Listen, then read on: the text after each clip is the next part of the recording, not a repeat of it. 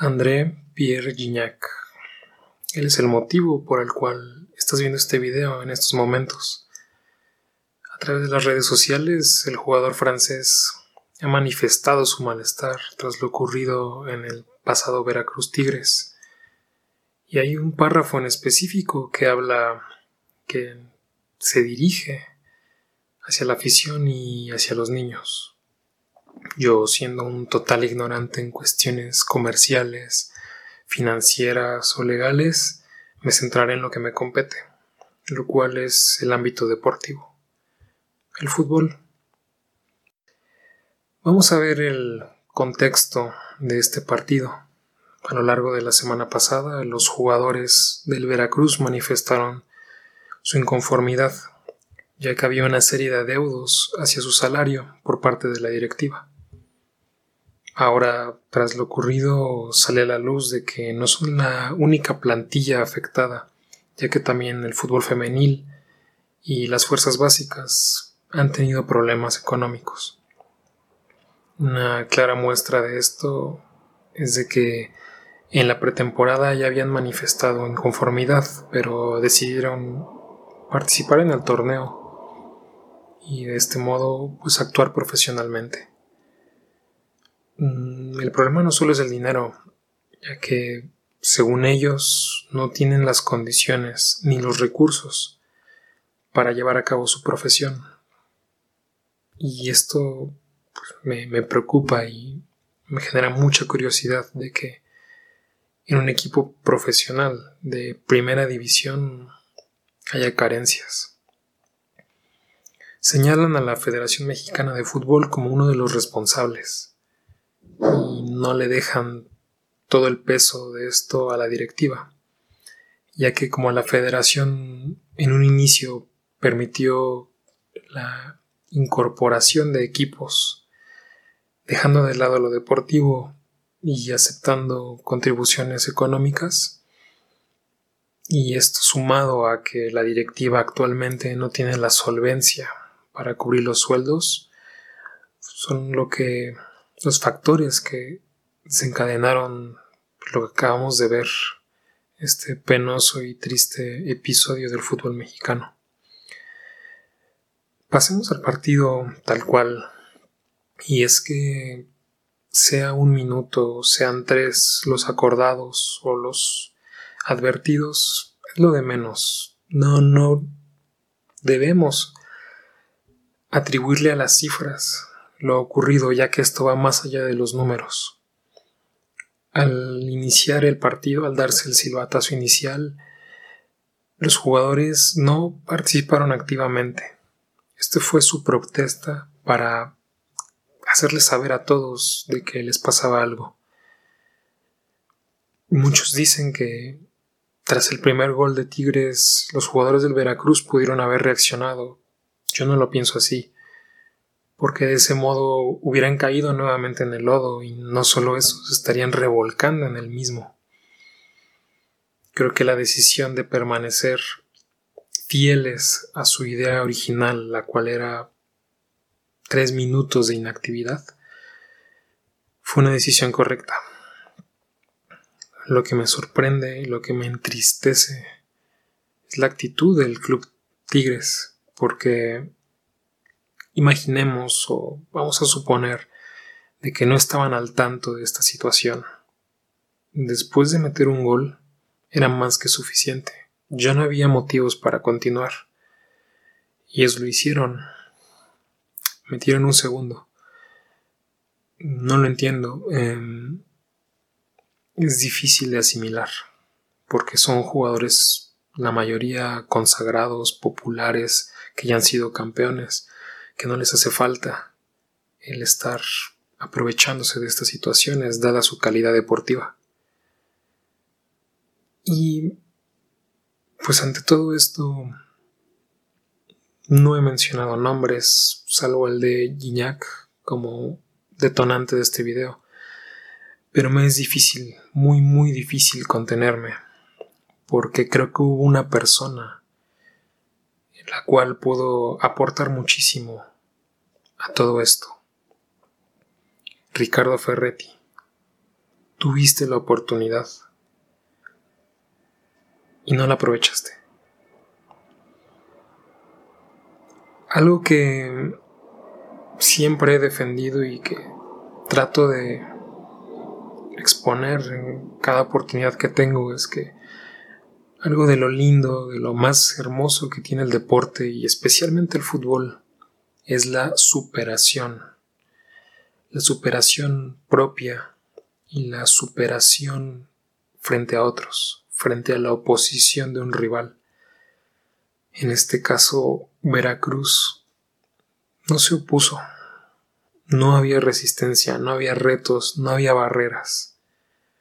¿Cuál es la satisfacción de un jugador de fútbol de vencer a alguien que no tiene ni el más ni la más mínima intención de oponerse, de competir?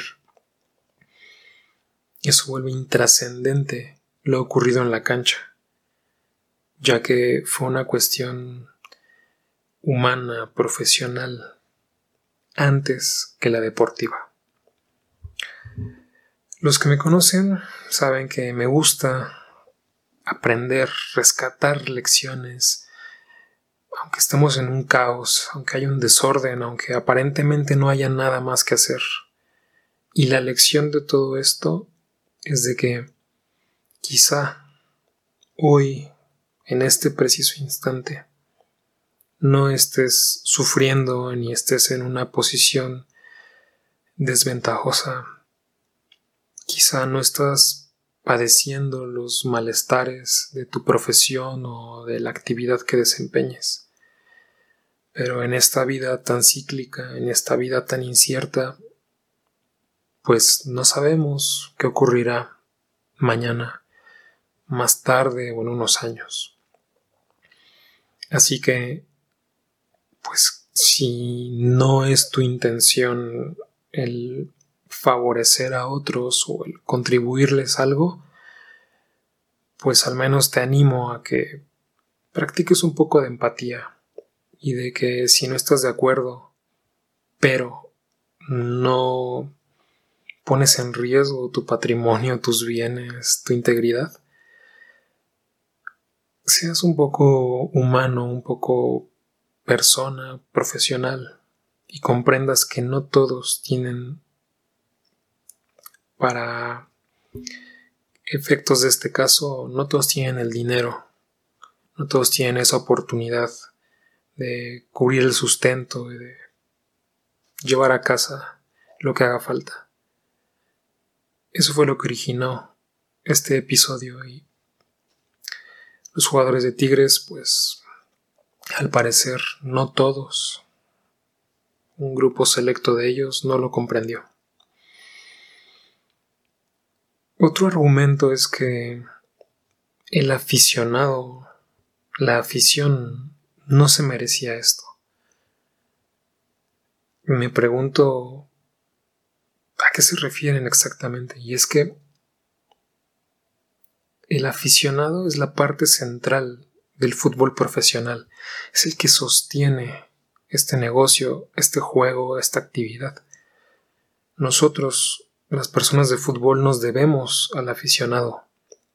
Sin ellos no tendría sentido nada, porque el rol que cumple el fútbol en la actualidad es la de espectáculo, es la de brindar un servicio, estos aficionados pagan su boleto para ir al estadio, contratan los servicios de transmisión de los partidos, compran la mercancía, el jersey, etc. Y todo esto lo hacen por gusto, por pasión, porque es lo que les mueve, esa causa, ese club, seguir a los que admiran, participar en las pláticas locales con los amigos acerca de los partidos, de lo que ocurrió en los entrenamientos.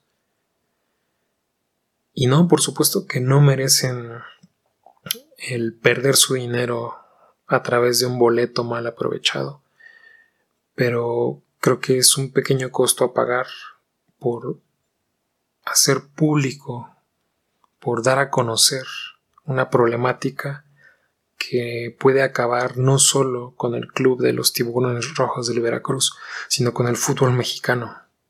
Si hay problemáticas internas, si hay claras muestras de que algo no va bien, yo prefiero perder un partido, una jornada entera o quizá un torneo con tal de que se arregle y que se regularice toda esta situación.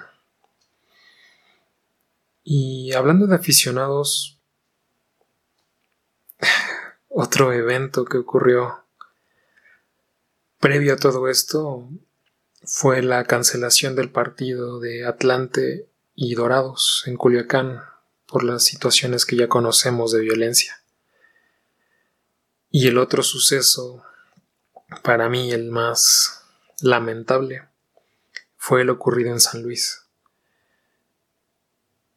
Porque cuando uno asiste al estadio, cuando uno va a pasarla bien con los suyos, pues es eso, una celebración, un gozo, un placer. Ir con tu familia, con tus amigos, ver a los jugadores, disfrutar, disfrutar del espectáculo. No entiendo cómo puedes en un instante pasar de una situación deportiva a un ring, a una zona de guerra. Juega limpio, siente tu liga. Creo que estamos muy lejos de eso. Aún así, vamos en el camino. Ha habido avances. Espero que pronto, muy, muy, muy pronto, podamos contribuir al fútbol de hoy y al fútbol del futuro. Hoy me voy a dormir un poco triste, no lo voy a negar, porque me gusta muchísimo el fútbol y cuando descubro que otras personas no tienen la oportunidad de pasarla bien en este deporte que tanto amamos, me afecta. Al mismo tiempo sé que más tarde, que mañana, muy temprano al despertar, todo estará en orden, porque estas solo son pequeñas noticias amargas en medio de un océano de, grandes noticias, de cosas por las cuales deberíamos estar agradecidos. El placer de jugar, de ver, de entrenar, eso, eso es mucho mayor a las piedritas en el zapato que a veces nos encontramos. Eso es en esta ocasión. Em, sigamos adelante construyendo el fútbol del futuro. No deje de disfrutar su vida ni de mejorar su fútbol. Y como siempre les digo, salud, diversión y éxito fluxbolistas. Hasta pronto.